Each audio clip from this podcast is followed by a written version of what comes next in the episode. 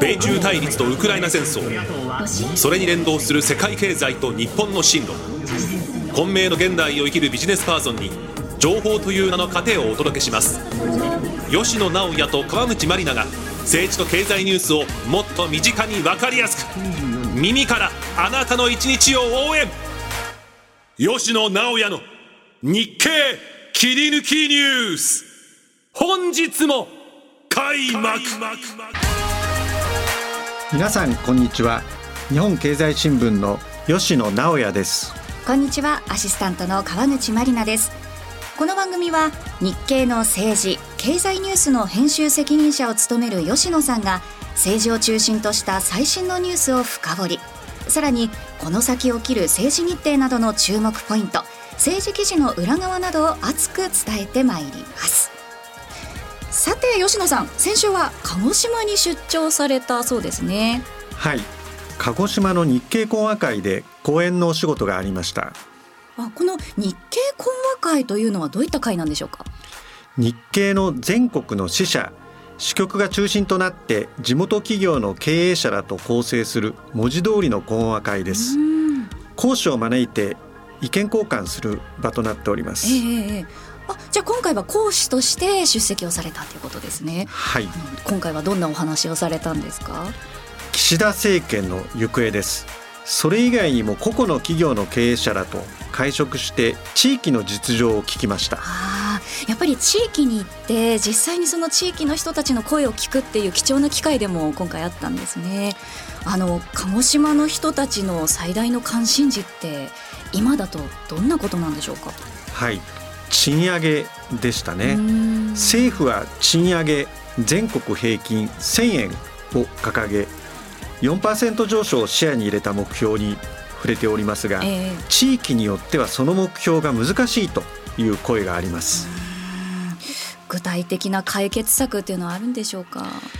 賃上げというのは民間企業の話なので本来は政府云々ということではありませんけれども、えー、地域によっては取り残されるといった懸念もありますね。えー、例えば熊本に進出した台湾の半導体メーカー TSMC の誘致ではありませんけれども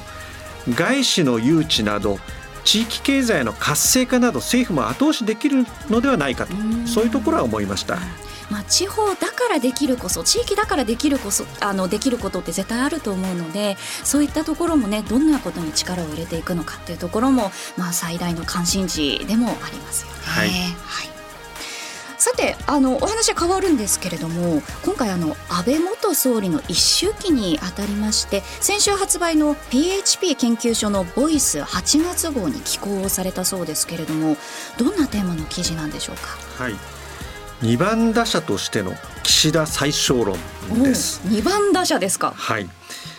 メジャーリーグにおける2番打者の役割の変化と岸田総理を重ね合わせました。あえもうなんかちょっとテーマをちらっと聞くだけでも かなりどんなお話をされてるのかっていうの気になるところですけれども岸田総理はですね、はい、えー、海星高校進学校の海星高校の野球部の部員でして、うん、野球に対してはまあ実際プレーもしておりましたし非常に関心あるんですね。で私はあの実は、えー、岸田総理が就任直後にですねえ本人とですねこの二番打者論ということを話したそういった秘話もですね盛り込んでおります。ご興味のある方ぜひボイス8月号をご覧くださいこの番組は日本経済新聞社の提供でお送りしています。今週の日経ニュース。3カウント。この時間は7月4日から10日。日本経済新聞の記事の中から注目ニュースを3カウントでお伝えします。原発処理水8月放出へ条件整う。7日に設備合格認定東京電力福島第一原子力発電所から出る処理水について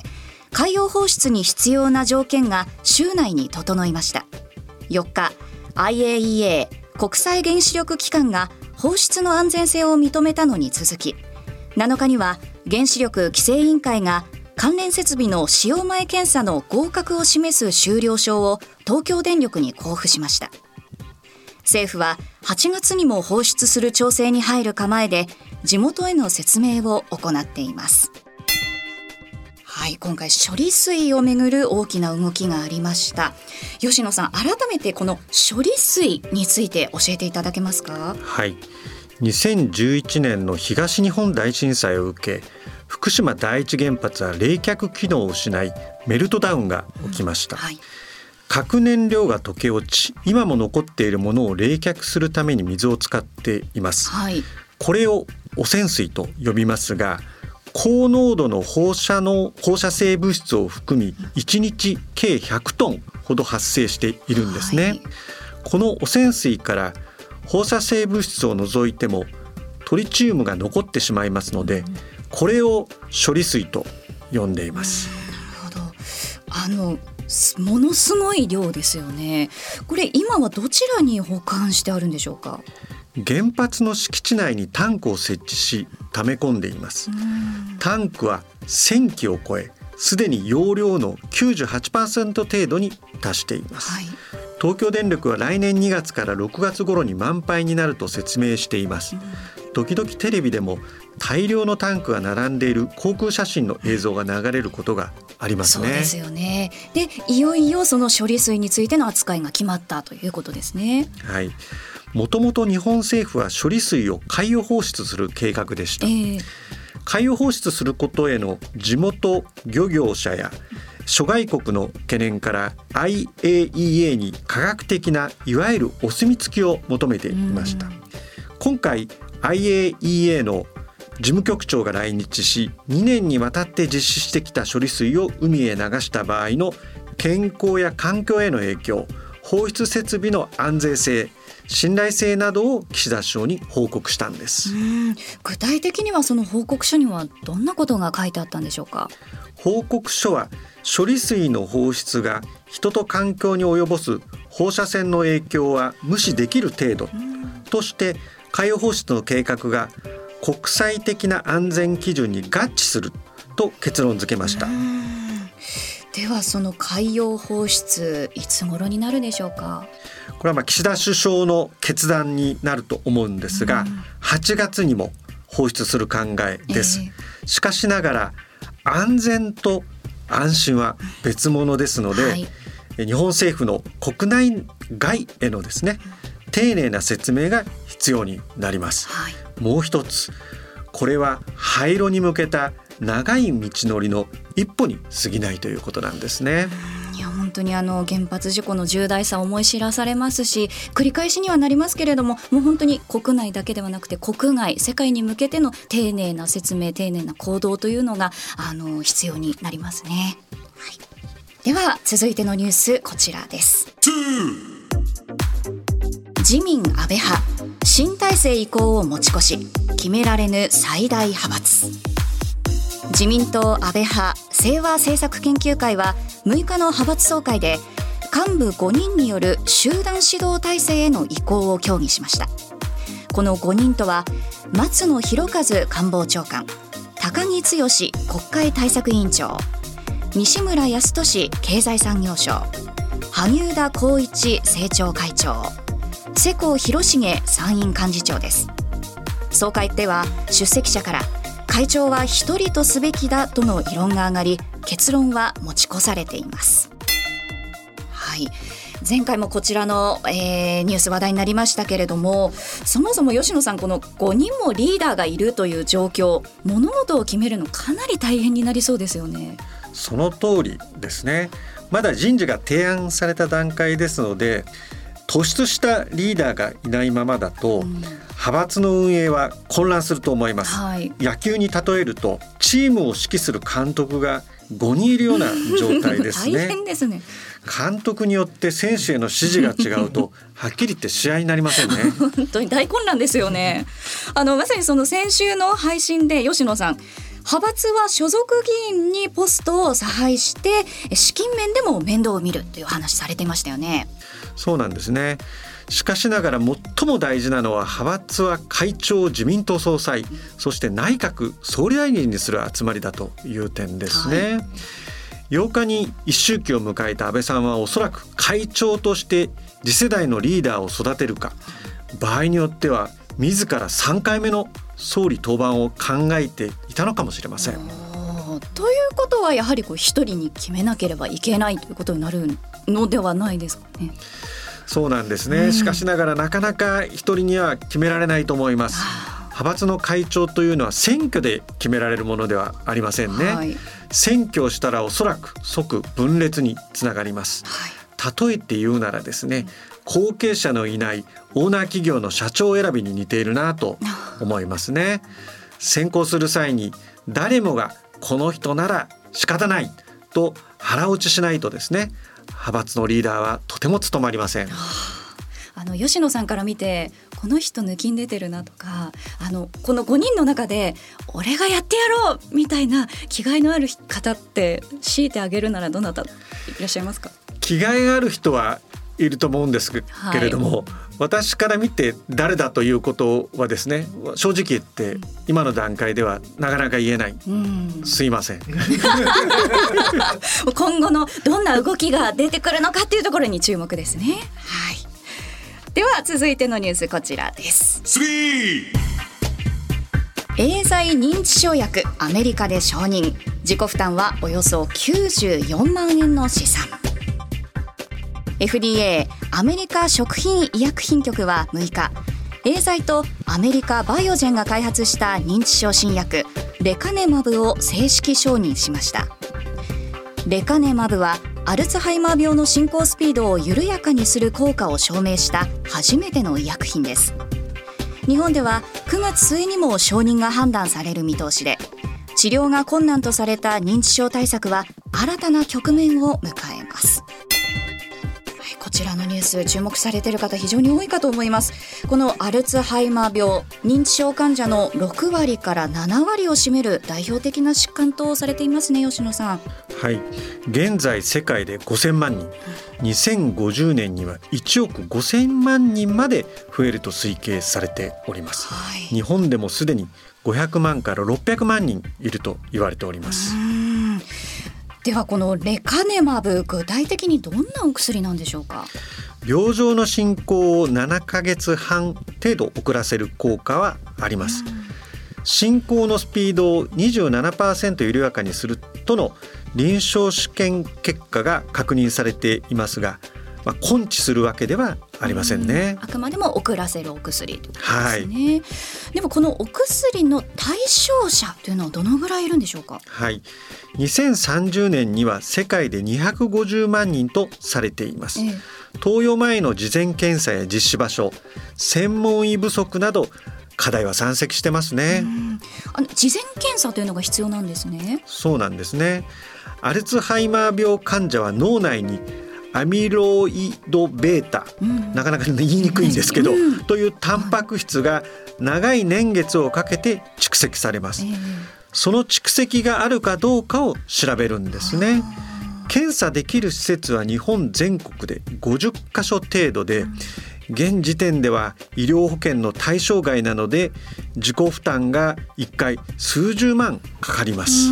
高額ですね。このあたりもあの課題の一つなんでしょうけれどもあの気になる対象者の症状いろんな症状の方いらっしゃると思うんですけれどもどんな方になるんでしょうか？はい。物忘れなど軽微な早期の患者で住所や電話番号が思い出せない日常の支障には使用できません。では日本ではいつ頃承認の是非判断されるのでしょうか？これは9月末ではないかというふうに見られてますね。承認された場合60日以内に薬価を決める仕組みなんですあの事前検査でもあの現時点では自己負担で1回数十万円ということでしたけれどもこちらおいくらぐらいになるんでしょうか？海外で先行して承認されているので、うん、まあ、それを参考にすると300万円前後との予測があります。保険が適用されると高齢者の医療負担の自己負担額は1割から2割程度になります。なるほどこのお薬の評価の点ではいかがでしょうか？半歩前進ですが、飲めば治るという根治薬ではありませんので、えー、過度な体は禁物ですね。もう一つ日本は認知症に対して医療ではなく介護で対応してきているので、ええ、専門医などの体制づくりも急がなければなりませんね。そうなんですね。そういった視点もあるんですね。やっぱり日本少子高齢化ね問題ずっとあの言われていますからあの非常に関心の高いニュースの一つとなっています。以上日本経済新聞から注目ニュースをスリーカウントでお伝えしました今週のフォワードルッキンこの時間は直近の政治日程などから重要なものを独自の視点からピックアップしていきますさあ吉野さん今週の注目ニュースは何でしょうか？はい。岸田総理が出席する NATO 首脳会議です。はい岸田総理は11日からリトアニアとベルギーを訪問されるということですがこちらの首脳会議どちらで行われるんでしょうか、えー、リトアニアで NATO 首脳会議を開きます、はい、西側諸国の軍事同盟である NATO に日本は加盟してないんですが、パートナー国として出席します。はい、パートナー国ということなんですね。今回どんなことが決まる予定なんでしょうか？ウクライナへの支援や対ロシアでの結束が改めて確認されると思います。ウクライナのような一方的な現状変更がアジアでも起こるのではないかと懸念がありますね。はい NATO がインド太平洋地域にも関与する計画づくりも議題になりそうです。まあ、全体でのあの話し合いの場もあると思うんですけれども個別でもお話しする機会っていうのはやはりあるんでしょうか？はいリトアニアに各国の首脳が集まりますので、えー、個別の会首脳会談も当然あると思います。はい、NATO 首脳会議にはアジアから韓国のユン・ソンニョル大統領も出席します。岸田総理は現地でユン大統領との会談もやりますね、はい、ニュースカウント3でも取り上げました東京電力福島第一原発の処理水の海洋放出について安全性を説明してですね、えー、理解を求めるのではないかと思います。はい。で、あのー、岸田総理この16日からですねサウジアラビアアラブ首長国連邦カタールと中東を回るということなんですがこちらはどんな目的があるんでしょうか？中東訪問はやはり資源外交が中心となると思います。物価高で電気ガスなど高止まりの状況が続いてますね、はい原油や液化天然ガス、はい、LNG といったエネルギー資源の安定的な確保は非常に重要な議題になります。ですよね。あのカタールというと去年の12月のサッカーのワールドカップ開催されましたよね。そうなんですね。カタールはワールドカップで一躍有名になったんですけど、実は世界最大級の LNG 産出国なんですね。日本は LNG をロシアから調達しておりますので、まあ、このウクライナ侵略のですね戦況によっては供給が不安定になります。日本におけるカタールの重みというのは非常に増してるんですね。そうなんですね。このエネルギー安全保障もウクライナ侵略と深く関わっているんですね。そうなんです。今緊張が高まっているのはウクライナ南部のザポロジエ原発です。ウクライナは原発に爆発物のようなものが置かれたと指摘しています。仮に原発が攻撃されたらですねウクライナだけにとどまらずロシアや他の欧州諸国にも影響します。相変わらず緊張状態続いてますよね。でまたこのロシアというと民間の軍事組織ワグネルですとかプリゴジン氏の動向現在どうなっているでしょうか？ベラルーシのルカシェンコ大統領はプリコジン氏はサンクトペテルブルクにいると、うん、話したと報じられてますね、えー、サンクトペテルブルクっていうのはロシアなんですけれどもプーチン氏が反逆者と名指ししたプリコジン氏がですね平然とロシアに戻るところを見るとですね全然プーチン氏を怖がってないんですよね。はい。はい、その自信の根拠を知りたいんですけれども、えーロシア正規軍の副司令官でワグネルとの関係が深いとされているスロビキン氏の消息はなお不明なんでやはりこのロシア内部に何が起きているかということは引き続き注視したいと思います。はい。以上今週のフォワードルッキングでした。今週のインテリジェンス。このコーナーは政治記者として長年政治の表舞台から舞台裏までくまなく取材を続けてきた吉野さんがその経験をもとにより深く政治ニュースを知るための情報を皆さんにお伝えしていきます。さて吉野さん今週のテーマは何でしょうか？日米首脳会談の時間に見る強度と盲点というテーマでお伝えしようと思います、うん、日米首脳会談の中身ではなくて長さに注目ということですね。そうなんですね。我々政治記者が洞察する中の一つに時間があります、はい、何時から始まったのというのもそうなんですけど、うん、この長さによってですね首脳同士の関係性がわかるんですね。で首脳同士の関係性というのは国家の行く末そのものを左右するので、はい、長さにも細心の注意を払っています。あのそもそも日本の外交の基軸は日米同盟という言葉がやはり歴代の総理では繰り返されていますよね。そうなんですね。この日米関係がこじれるとですね、もしくは微妙だと日本外交も揺らぎます。はい、これ10年以上前の話になるんですが、当時日本が民主党政権の頃にですね、米軍普天間基地の返還をめぐって日米関係はぎくしゃくしました。はい。日米の合意が保護にされたなどと報じられていましたよね。そうなんですね。そこで首脳会談の時間を見ていくんですけれども、えー、私がまだ当時日本にいてですね同行取材これ2010年なんですけれども、えー、オバマ大統領とですね鳩山総理の会談があったんですが、はい、その長さはわずか10分です。ほとんど立ち話のレベルでした、そうですよね。休憩時間にしても短いぐらいですよね。その通りです、はい、では自民党が政権復帰して以降はどうなんでしょうか？はい。私はワシントンに駐在しておりました、はい、例えば安倍総理とですねオバマ大統領は必ずしもケミストリーがあったとは言えませんでしたけれども、うん、日本の集団的自衛権の行使を容認した安全保障関連法の制定などでアメリカ側の信頼を勝ち得ていました。安倍総理が議会で演説したのは皆さん記憶にあるかどうか分かりませんけれど実は、えー、私の小さな自慢なんですけれども、はい、議会の後方のですね真上で聞いていたんですね、えー、そしたらですねアメリカの新聞の写真に私が小さく米粒のように 写っ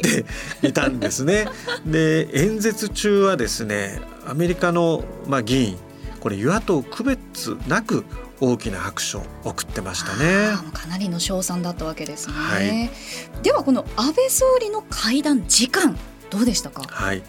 リアル対面の平均時間をちょっとデータで調べてみたんですけれども、えー、例えば安倍総理とオバマ大統領は63分1時間3分、はい、でその次の安倍総理とトランプ大統領は85分ですね。これは1時間25分です、えー、これに通常その通訳が入りますのでそれぞれの、えー、実際のやり取りはその半分と思っていただいて構いません。あのトランプ前大統領との会談の方が長いんですね。そうなんですね。トランプ大統領は安倍総理のことが本当に好きだと。これはあの周りの方を取材してもですね実際会談に同席された方を取材しても皆さんあのそういうことを言いますね。はい、でまあいろいろその訳があったと思うんですけどトランプ大統領無駄話がまあ多いと 言うんですね。あのですので長ければいいというわけではありませんね。はい、でこれもまああのこぼれ話なんですけど、はい、まあ、リアルの会談で長いというのはまあ実際相対してるんですけれどもがいいとは言えませんけどまあそこはまあいいとしてですね、はい、電話でもね長いというんですね。その時に、まあ、私があの取材して聞いたのは、まあ、今夕日が見えるとかですね 今夕日がどうだとそういった形容もこの首脳会談でしてたっていうんですよね。それぐらいまあリラックスをしてたというんですね。普通はあの官僚がですね想定問答を使ってそれを読むんですけどおそらくトランプ大統領の場合はその想定モード最初から覚える気なかったと思いますね。友達との電話みたいですよねそれに近いと思いますねまあ、ただ長ければいいというわけではないというのが、まあ、吉野さんの注目ポイントでもあるんですね。そうなんですね短すぎてもダメだし長すぎても、やはり長いとした時にですね、えー、やっぱり無駄話も限界がありますので、うん、なんで長いんだろうと考えるとやっぱり我々が注意しなければいけないのはやっぱ揉めてるかどうかですね。えー、で実はあのトランプ大統領はですね時々日本側から見るとわけのわからないことを言いでし 言い出してたという言うんですね、えー、これまでの日米の見解から大きくずれるような話もしてたと言うんで言うんですけれどもそこは安倍総理とトランプ大統領の関係つまり安倍総理がですね冷静に指摘するとそこもシューッと収まったと、えー、聞きますね。本当にいい関係性ですよね。はい、でそれこそあの吉野さんトランプに関する本書かれていますけれども改めて取材してみていかがでしたか？はい。トランプが使うまあ、語彙語彙力というのは小学校3年生だということを アメリカメディアが あの書いております。これ私が言ってるわけじゃありません でで確かに言ってる単語は分かりやすかったと思います、はい、実はオバマ大統領の語彙力っていうのは大学院生レベルと言われてまして、ええ。聞いてる人がこの単語の意味がっていうのがねところどころあったと言いますね。であの私がトランプ大統領になる前トランプ候補で印象的だったのはですねまだ泡沫候補と言われて、まあ、とても共和党のあの指名は勝ち得られないないだろうという時にワシントン DC に来てぶら下がり取材をしてたんですね。で我々日本人の記者団がですね日本についてどう思うかと質問をしたらですね私が覚えてる単語は3つだけでしたね。ラブとグレイトワンダフル しか言ってませんでした。で私がこの思いを深くしたのはこの人本当に適当だなと。でこれが第一印象でその印象は今も変わっておりません。まあ、リアルなのか演出なのかわからないですけれどもこういう人がもう大統領になってしまうわけですから改めてアメリカってすごいなと思ってしまいますアメリカすごいです。はい ではあの変わってですね今度はあの岸田総理そしてバイデン大統領こちらの関係性も気になってきます。はい時間でリアルの対面の会談で今調べたんですけど平均89分ですね。はい、長いですねこれはおそらく昨年末に決めた防衛力強化の話もありましたでしょうし、まあ、なんといってもロシアのウクライナ侵略をはじめ、まあ、懸案があったということですね。岸田総理はアメリカで信頼されています。岸田総理の誠実さはバイデン大統領を含めたアメリカのまあ高官に伝わっていると思いますね。で私はよくその岸田総理はどんな人だと日本の国内外の人にかれた時に決まって言うのはですね邪悪じゃないということなんですね。えー、何が言いたいかというとですねやはりプーチン大統領をはじめですね世界には邪悪な指導者が私は少なからずいるんじゃないかというふうに感じております。その意味で岸田総理の誠実な人柄はですね日本外交の競争力にもなってると思います。武器の一つになってるわけですね。はい、それでいうとあの岸田総理のあの妻の優子さんですねバイデン大統領の夫人に招かれて単独でワシントンを訪れていましたよね。これも異例なことなんですね。おそらくバイデン大統領がですね、えー、日本に来られてですね、まあ、夫人を見られて、まあ、そういった雰囲気も含めてですね、まあ、奥様も含めて夫人もあのバイデン大統領の夫人も含めてですねぜひお招きしたいと思った。と思うんですね、はい、そういう意味からすると夫人を含めて今日米の主導バイデン大統領と岸田総理のいい関係というのがですね築かれているというふうに考えております。はいまあ、現在この日米関係非常に安定しているということ伝わってきましたしやっぱり国と国の関係性といっても1対1のこう人と人との関係性というのもあの非常に大切なんだなということを、はい、感じました。以上今週のインテリジェンスのコーナーでした。さてエンディングです。今回のお話で何が印象に残りましたか？い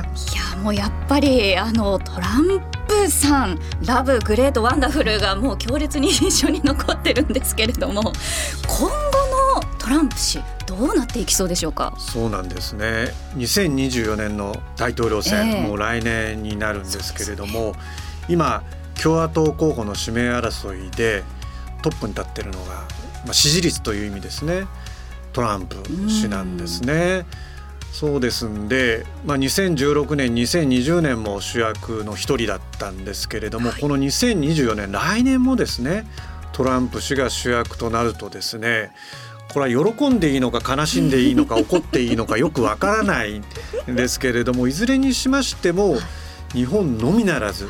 世界が注目すると思います。はいまあね、その頃日本もどうなってるかわからないですけど現段階でそのトランプ氏と岸田総理がこうなんかなんて言うんでしょうどういう関係性を築けるのか。なんか2人で談笑してるのとかもあんまり想像つかないんですこれはですね、まあ、好意的に言うと、えー、安倍総理の時の外務大臣がまあ岸田さんでしたので、えー、おそらくというかですね確実にトランプ氏から見ると、えー安倍総理の時の外務大臣ってことは認識されてますね。えー、それとトランプ氏はですね、まあ、安倍総理との関係において日本については悪い思いは多分ないと思います。はい、むしろ日本はいろいろな意味でですね自分をサポートしてくれたと思っておりますので、まあ、やはりバイデン氏がま再選するかどうか民主党自体もですねこれまあいろいろ健康問題ささやかれてますんでどうなるか分かりません。一方の共和党もですねトランプ氏がこのまま高い支持率でですね改めて候補になるかどうかということだと思うんでまあ、見どころは満載というかですね、まあ、全世界、まあ、トランプ氏についてですね引き続き注目していくことになるのかなというふうに考えております。この日米関係の安定というのはね非常に重要なあのことの一つですからしっかりそのあたりも今後どうなっていくのか一人一人のその1対1の人間関係というのもどうなっていくのかというのもしっかり一国民として見ていきたいなと思います。さあ吉野直也の日経切り抜きニュース。この番組はアップルポッドキャストや Spotify をはじめ各種ポッドキャストサービスで配信しております。最新の配信を聞き逃さないためにも番組のフォローをお願いします。また番組を聞いて元気になったためになったという方は番組の評価とフォローをお願いします。それでは皆さんまた来週お会いしましょう。吉野直也と川口まりなでした。この番組は日本経済新聞社の提供でお送りしました。